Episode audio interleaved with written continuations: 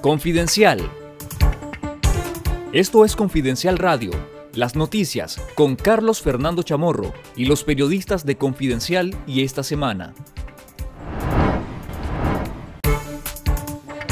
El cardenal nicaragüense Leopoldo Brenes descartó este domingo que la Iglesia Católica esté negociando con el régimen de Daniel Ortega y Rosario Murillo la situación de los religiosos presos de conciencia. Además afirmó que el Papa Francisco está súper informado sobre lo que ocurre en Nicaragua.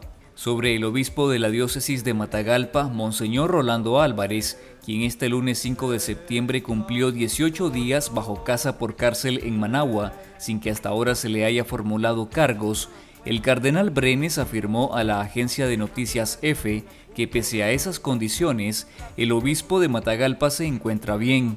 De salud me dijo que está muy bien, lo encontré de mejor ánimo y tuve un, un, buen tiempo platicando con él y él nos pide pues que sigamos orando por él y que ojalá pues el Espíritu Santo nos ilumine para que pronto solucionemos este conflicto.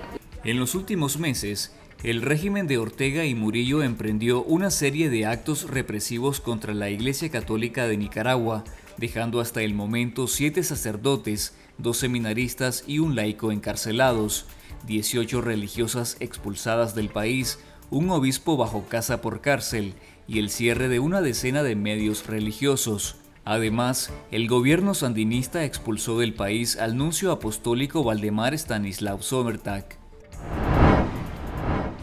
El Departamento de Estado de Estados Unidos recomendó extrema cautela a quienes planean invertir en Nicaragua, al considerar el enrarecido ambiente de negocios que domina el país, la inestabilidad política que asfixia las libertades y los cuatro años de crisis que afectan la economía, todo lo cual eleva el riesgo país hasta niveles poco recomendables para la inversión. El régimen del presidente Ortega y la vicepresidente Rosario Murillo continúa suspendiendo los derechos civiles garantizados constitucionalmente, deteniendo a los presos políticos y haciendo caso omiso al Estado de Derecho creando un clima de inversión impredecible, plegado de riesgos reputacionales y regulaciones arbitrarias, señala la advertencia estadounidense. Otras observaciones incluyen la advertencia de que los inversionistas extranjeros reportan retrasos significativos en la recepción de los permisos de residencia, lo que requiere viajes frecuentes fuera del país para renovar las visas, y que Pro Nicaragua la Agencia Oficial de Promoción de Inversiones y Exportaciones está altamente politizada y es dirigida por el sancionado Laureano Ortega Murillo, hijo de la pareja presidencial. Lea la noticia completa en confidencial.digital. El régimen de Daniel Ortega y Rosario Murillo desató en agosto pasado la ola más grande de detenciones por motivos políticos en 2022, según datos del Monitoreo Nacional Azul y Blanco y el Mecanismo para el Reconocimiento de Personas Presas Políticas. Entre el 1 y el 28 de agosto se registraron 31 arrestos arbitrarios, de estos 15 por motivos políticos.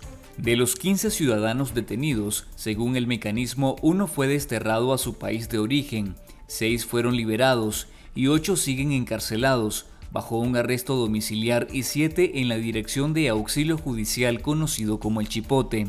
Integrantes del mecanismo explicaron a Confidencial que entre las ocho personas que siguen detenidas se incluyó a Monseñor Rolando Álvarez, que está en casa por cárcel desde el 19 de agosto, cuando fue sacado por antimotines de la curia episcopal de Matagalpa, donde permaneció cercado por un fuerte despliegue policial durante 15 días y posteriormente trasladado a una vivienda en Managua. También incluye a otras siete personas que acompañaban a Monseñor Álvarez en la curia episcopal y que luego fueron trasladados al Chipote.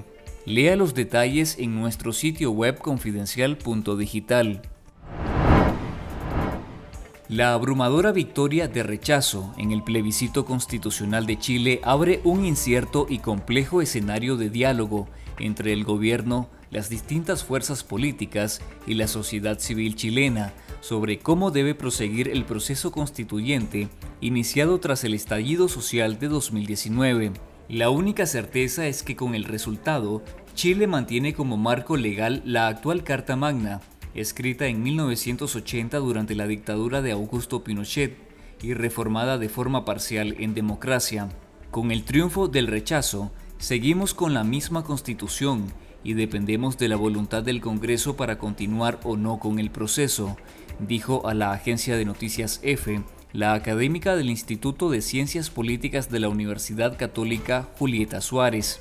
Desde el conjunto de partidos que han defendido el rechazo, que abarcan desde la extrema derecha hasta el centro izquierda, no hay unanimidad o consenso de cómo continuar el proceso ni a través de qué mecanismo hacerlo. Lea el análisis completo en confidencial.digital. En nuestro canal de YouTube Confidencial Nica le recomendamos la más reciente entrega de la última mirada news con Juan Carlos Sampié titulada Omar el Atómico, Ortega Walker y el nuevo barrio chino. Esto fue Confidencial Radio. Escuche nuestros podcasts en Spotify y visítenos en confidencial.com.ni con el mejor periodismo investigativo.